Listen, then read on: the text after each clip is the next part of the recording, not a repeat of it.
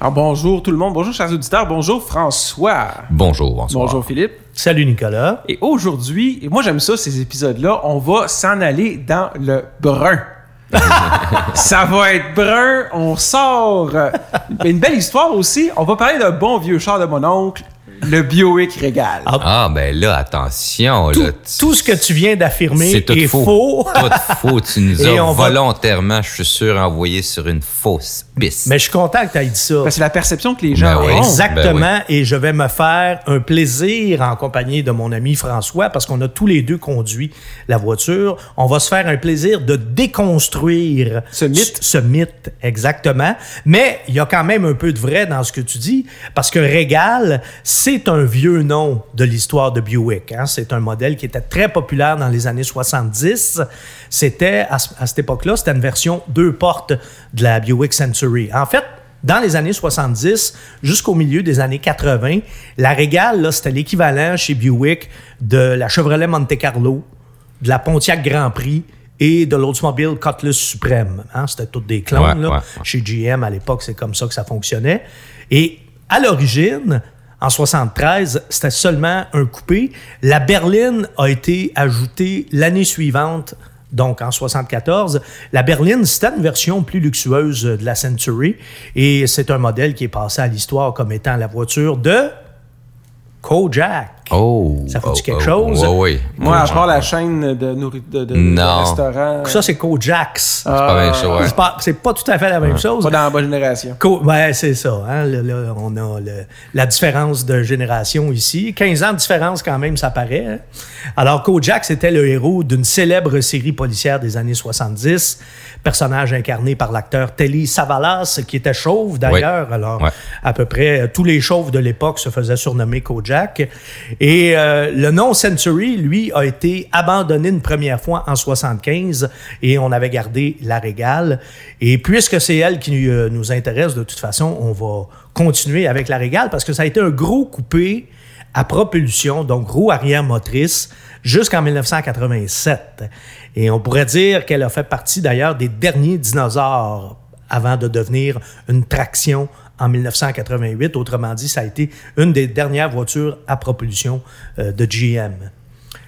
C'était un changement radical pour la Régale, il faut le dire, parce que non seulement on passait du tout à l'arrière au, euh, au tout à l'avant, ben, le moteur était quand même déjà en avant. Là, c'était pas tout à fait tout à l'arrière, c'était pas une Porsche, là, mais, mais c'était quand même euh, Consommation d'essence oblige. oui, oui, ben c'est exactement ça. C'est ça. On était à l'époque du downsizing, comme on dit à Paris. Alors, on, on rapetissait les voitures à Détroit là, à cause euh, des, de la... Bon, tout ça était une conséquence des premières crises pétrolières.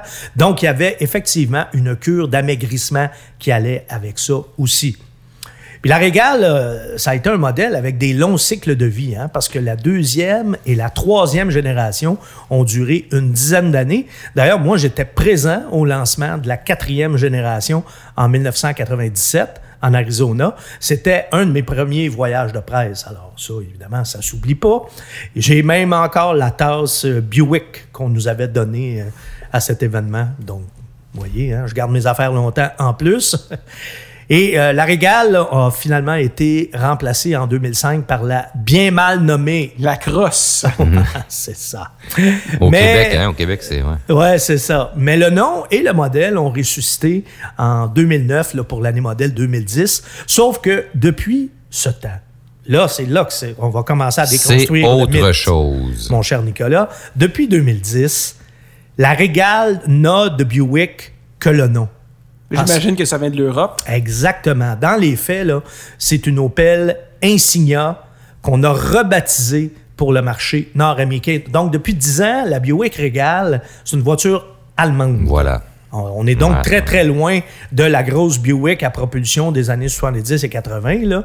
Non seulement euh, c'est une voiture qui est construite en Allemagne, bon, il y a aussi des modèles qui sont construits en Chine, parce que la Chine, vous le savez, hein, c'est l'Eldorado de Buick. Ça fait partie du deal aussi. Si, on, si les- ils veulent s'implanter en Chine, en échange, ils doivent. euh, Produire. Oui, produire là-bas.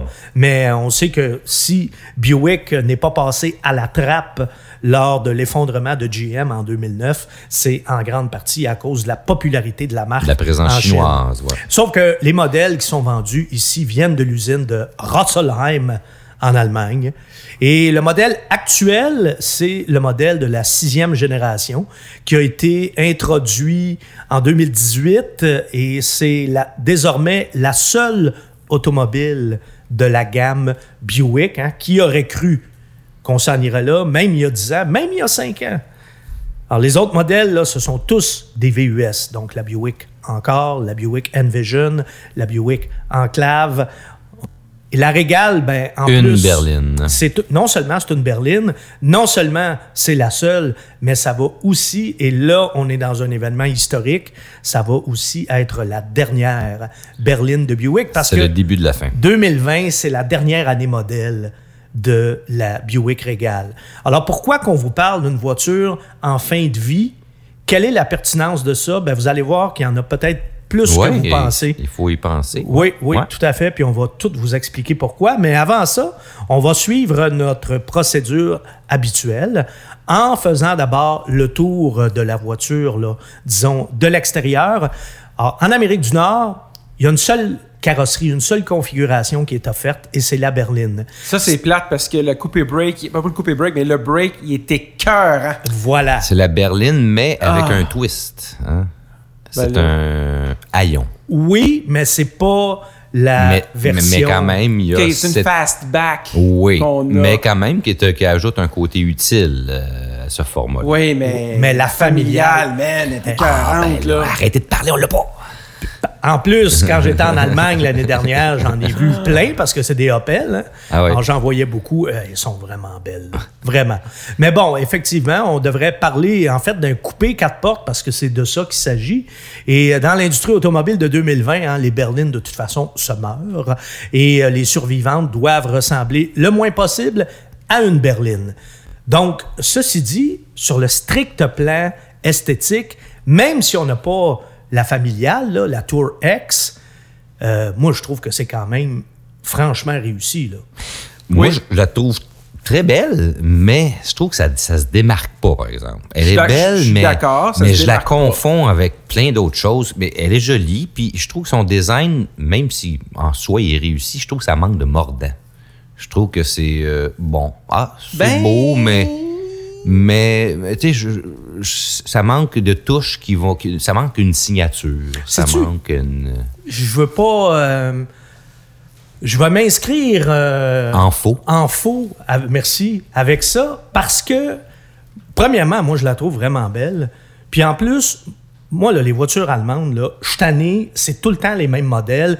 BMW série 3, Audi A4. Sont toutes pareilles. Je suis plus capable de voir ça. J'ai l'impression que c'est la même auto depuis 20, 25 ans. Ça change pas, c'est inamovible.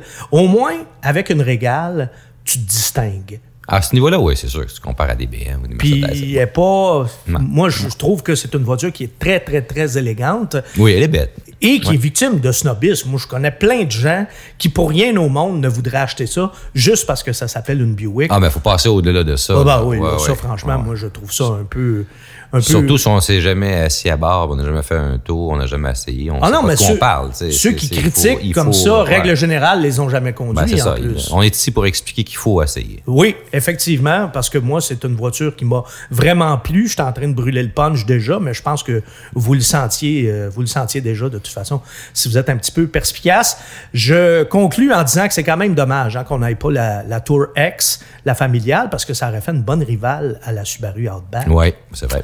Mais qu'est-ce que vous voulez? Hein? On est en Amérique du Nord et euh, ça prend des VUS ou des, des multi-machins, n'importe quoi. Alors, c'est la réalité d'aujourd'hui. Bon, on passe à l'habitacle. Très belle présentation intérieure en ce qui me concerne. Cossu, Oui, mais oui. sans être ostentatoire. Pas trop sobre non plus. Et ça, c'est important de le C'est pas souligner. austère. Parce que chez les Allemands, des, Des fois, c'est sec. quand ils sont sobres, ils sont très sobres. Hein? Alors, c'est juste le bon dosage. Rien de compliqué. Tableau de bord qui est lisible. Les commandes sont simples. En ce qui me concerne, en tout cas, là, T'as c'était. aimé ça? Ah, c'était le bonheur. Le bonheur, parce que justement, il n'y avait rien de compliqué. Puis, sais-tu quoi, François? J'ai aussi adoré la simplicité de l'écran multimédia. Ah ah, ça, ça arrive, ça, Bon. des fois? Ah ouais? Oui, ça, Ah oui, moi, je- tu sais que j'aime beaucoup ceux de Chrysler, hein? Ouais, ouais, ceux de FCA, là. Mais euh, celui-là, là, j'ai beaucoup, beaucoup aimé aussi. moi aussi, je l'ai aimé. J'ai trouvé que Convivial. c'est facile à opérer. Euh, ça connectait encore. euh, Ça, j'ai Android Auto, qui est un, pour moi l'outil, ça connectait rapidement, donc il n'y avait pas d'attente. Euh, le système de son sonnait bien, ce, ce véhicule-là, donc agréable d'écouter de la musique. Ça, c'est Euh, pas étonnant chez GM. là. Ça, j'ai bien aimé ça. Euh, j'ai beaucoup aimé le volant, la prise en main du volant. C'est agréable avec un plat sur les côtés. là. Ça fait une Oui. petite touche le fun Effectivement.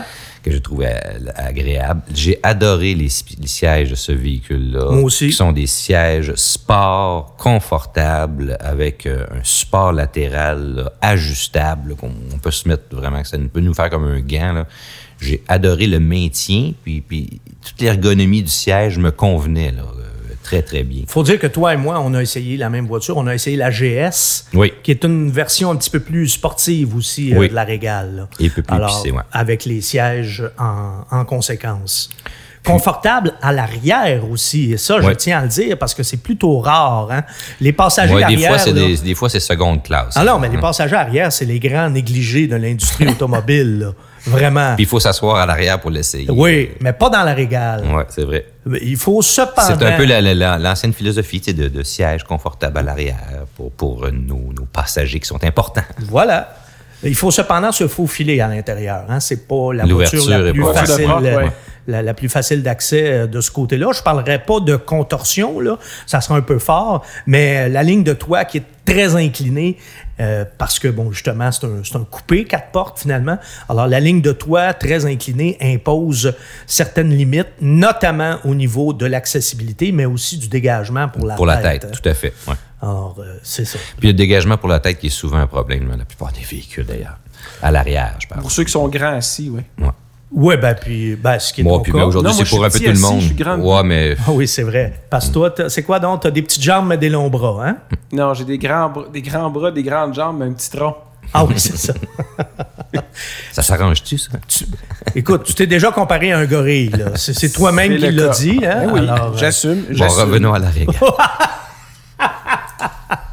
Bon, ben, justement, revenons à la régale, parce que il y a quelque chose qui est constant chez GM, Ouais.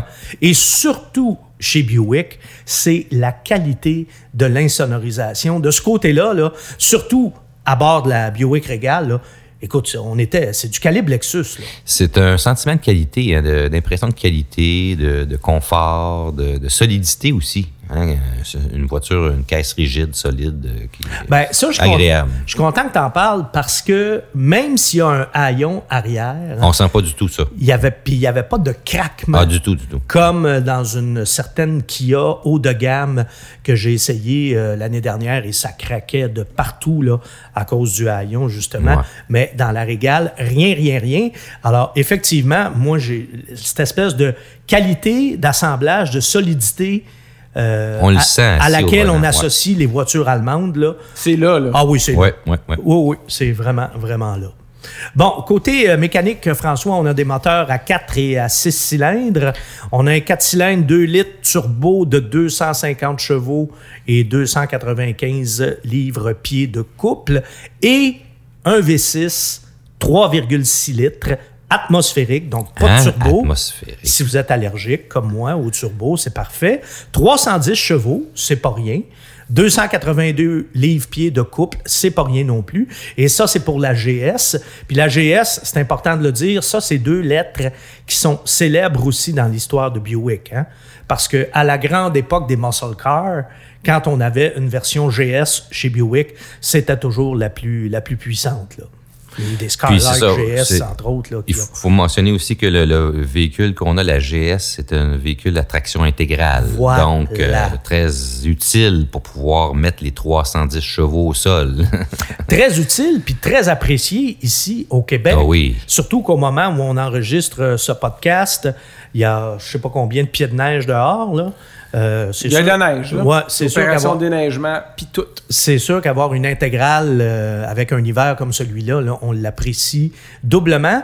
Et puisque tu nous amènes là-dessus, François, je précise que la boîte de vitesse automatique est à 8 rapports pour euh, les régales à traction intégrale et 9 rapports pour les, les deux roues motrices.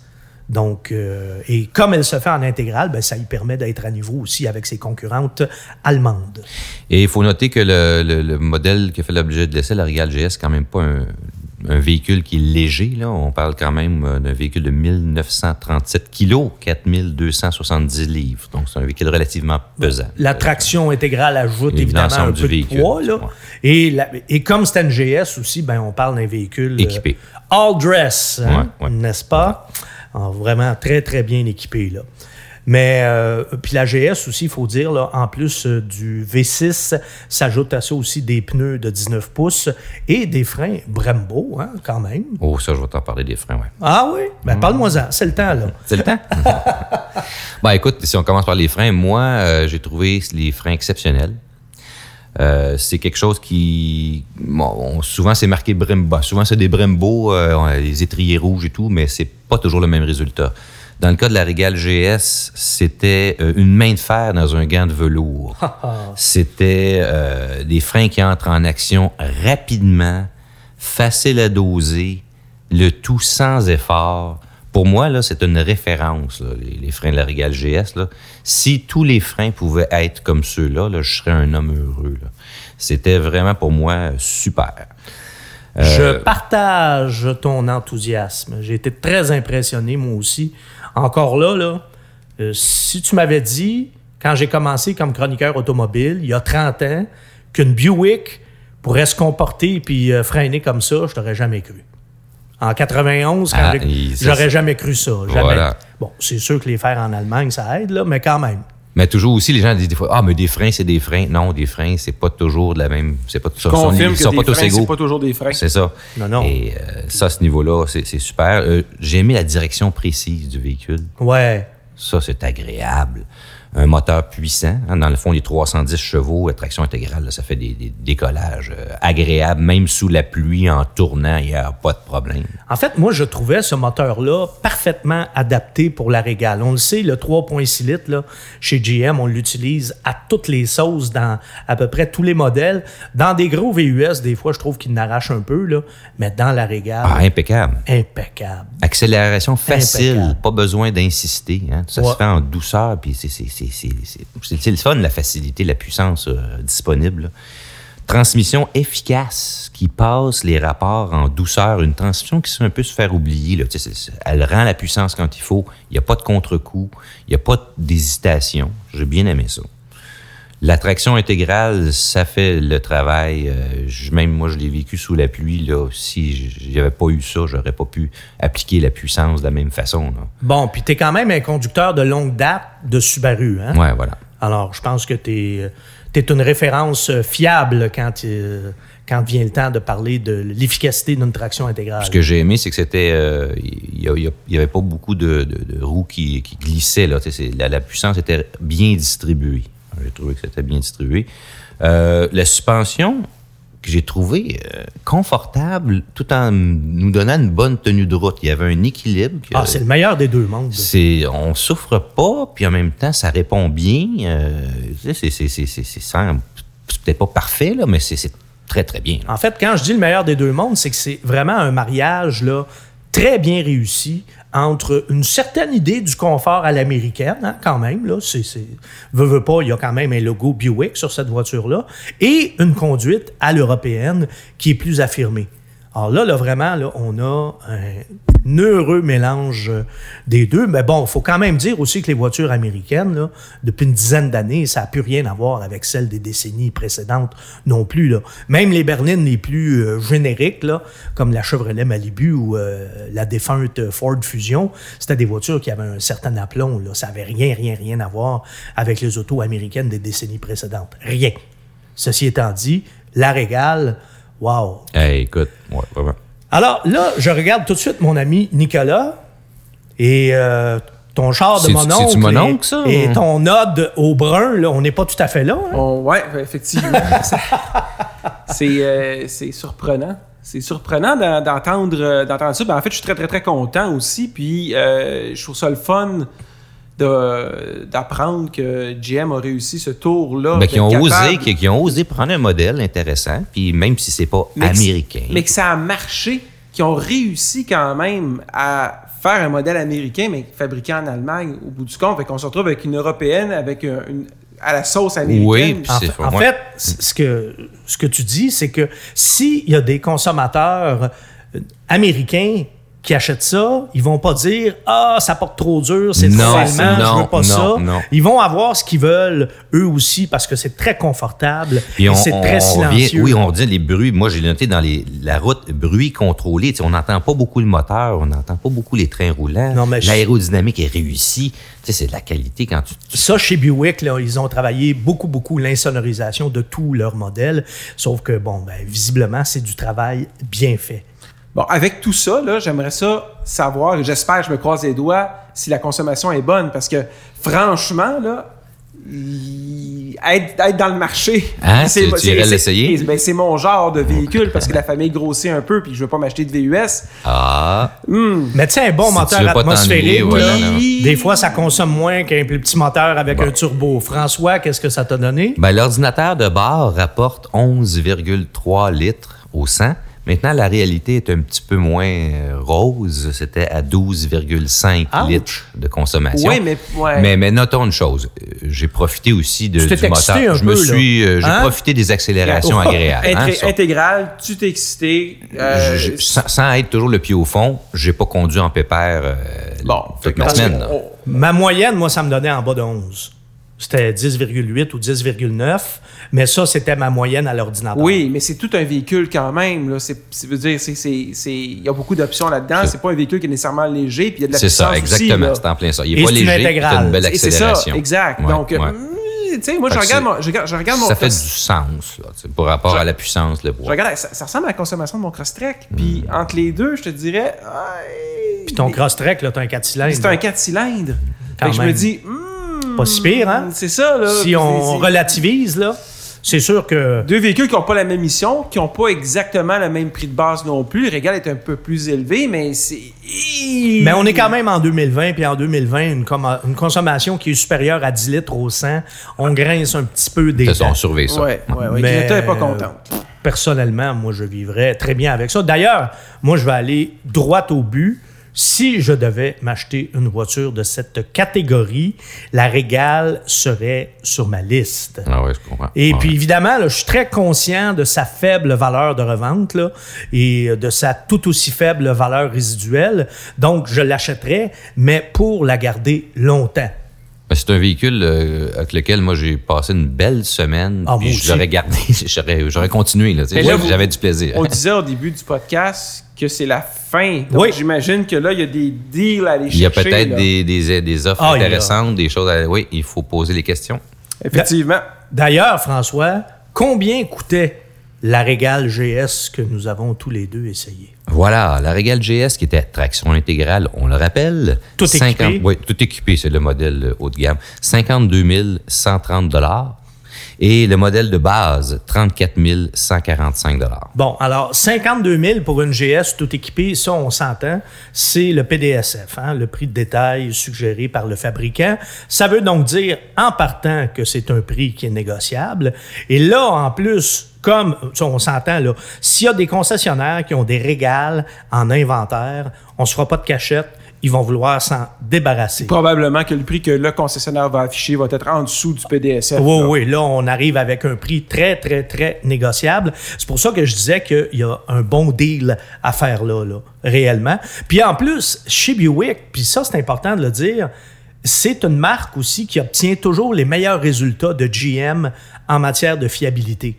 Donc, moi, c'est une voiture euh, avec laquelle. C'est un modèle pour lequel j'aurais aucune hésitation. là. Aucune inquiétude. Là. Aucune inquiétude. Moi, j'achèterais ça, surtout avec le, le- le V6 atmosphérique. Garantie prolongée, vu que est- le modèle est en fin de vie ou pas, même pas? moi, je prendrais même pas avec le V6 atmosphérique. En tout cas, c'est pas une auto qui me fait peur de ce côté-là. Avec le turbo, c'est autre chose, là. Mais euh, avec le, le, le le V6 3.6, c'est un moteur en plus chez GM euh, qui, qui, qui c'est une mécanique Bien qui- connu. qui est éprouvée, Ouais. qui est fiable. Ça m'inquiète pas Donc, du tout, du tout, du Fait que tout. j'imagine que ça vaut pas la peine de la louer dans ce cas-là. Ben non, non, justement. Là, euh, comme c'est un modèle euh, en fin de vie, là-dessus, là, sur le- la, la valeur euh, résiduelle, là, vous allez peut-être vous, euh, vous faire ramasser un petit peu. Puis moi, sais-tu ce que j'aime aussi de la Régale? Puis on le disait euh, au début de ce podcast. Moi, j'aime ça rouler dans une voiture qu'on ne voit pas à tous Et les c'est ce que j'allais dire, j'en ai jamais vu. Sais, des Audi, des BM, des Mercedes, c'est devenu banal. Avec une régale, au moins, vous avez une certaine exclusivité. Mais évidemment, si vous achetez ça juste pour le logo, ben là, à ce moment-là, c'est sûr que le logo Buick, euh, ça n'a pas l'impact. Pas du- le même prestige Du logo BM ou du logo ça. Mercedes, mais là, ça dépend ce que tu veux. Oui. Tu veux-tu en avoir pour ton argent ou tu veux Oui, juste ça. afficher un logo? Rendu là, hein, c'est votre choix, ça vous appartient. Alors, moi, je pense que c'est une voiture qu'il faut découvrir. Puis, euh, au bout de la ligne, c'est euh, une voiture européenne qui a Ah oui, été euh, mise à la sauce américaine. Ouais. Puis, on, moi, je pense que c'est réussi. Qui a été mise à la sauce américaine et pas trop. Pas trop, justement. moi. Juste- c'est, c'est pas mou. juste assez. Ouais, tout à fait. Pas trop, juste assez. Pas trop de sauce. Puis de toute façon, tout n'était pas mauvais non plus chez les voitures américaines, ne l'oublions pas. Alors, euh, Nicolas, j'espère que François et moi avons euh, réussi à déconstruire le mythe, Absolument. à changer la perception que tu avais et de la marque Buick et euh, du nom euh, Regal. J'en veux une. Ah, tu vois? Bon, c'est bien. Bon. ça. Faut aller l'essayer. On a fait notre job. Alors, non, mais sérieusement, c'est pas notre job de vous vendre une auto, mais moi, j'ai vraiment beaucoup aimé cette voiture-là.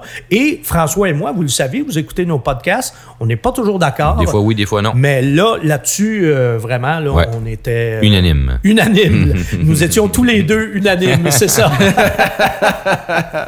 ben écoutez, euh, merci Nicolas. À la technique, Merci, Nicolas Philippe. Mayou, Merci, toujours Philippe. apprécié. Merci François pour ton travail ultra rigoureux. Ça, je te le dirai jamais assez.